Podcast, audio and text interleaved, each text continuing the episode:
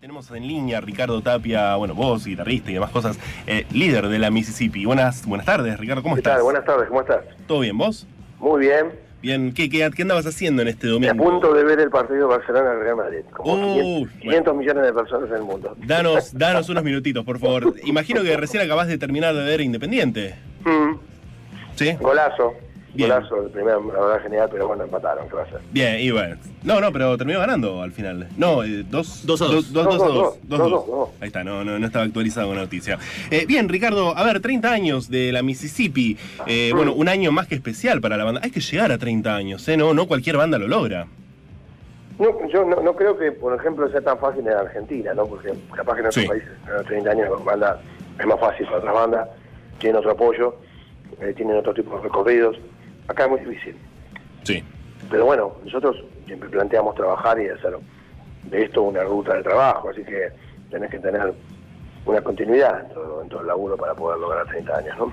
Claro, me imagino, bueno, a ver, difícil, ¿no? Eh, va, a ver, eh, hermoso, por supuesto, ¿no? Porque llegar a, a lograr estos 30 años eh, de hacer música, ¿no? Es algo totalmente hermoso, pero me imagino, bueno, habrán tenido sus momentos difíciles de una pareja, Hemos ¿no? tenido los mismos momentos difíciles que tuvieron todos los argentinos, pero Claro. no particularmente nosotros como banda, sino eh, que hemos transitado todos los momentos que pasaron por el país y todos los gobiernos que hubo y todos los, los- vimos todos los papas que cambiaron y vimos todo, bueno, todas las cosas que pasaron. Vimos nevar en Buenos Aires, vimos tantas cosas. Claro, claro, a ver, desde el año 88 vienen tocando Claro. ya, bueno, Florencio Varela de Zona Sur. Eh, sí, bueno, mucho mucho camino recorrido, ¿no? Sí, Y- cosas y viajar y en los países, y bueno, y conocer y estar dando vueltas constantemente por todo el país, de norte a sur, ¿no?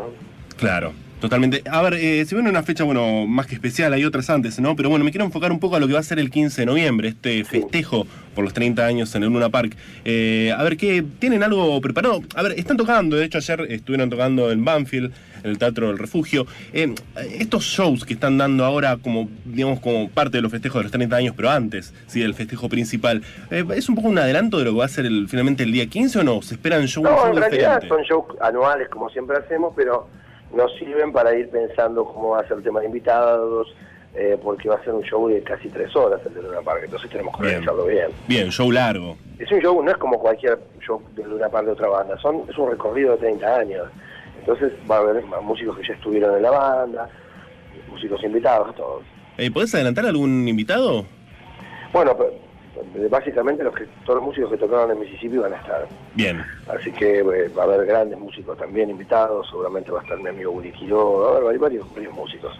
Bien. que no, no adelanto mucho porque es, hay cosas que son sorpresas. No, está bien, perfecto. Dejemos la sorpresa para ese día. Eh, a ver, puede ser que mm, algo que estaba escuchando que van a grabar un DVD también, ¿no? Eh, En torno... Seguramente se va a grabar DVD, sí, seguramente se va a grabar porque es un, un recuerdo y para el que quiere tenerlo, eh, 30 años de la banda, ¿no? Con, con versiones diferentes, va a haber partes acústicas, partes eléctricas, va a haber de todo.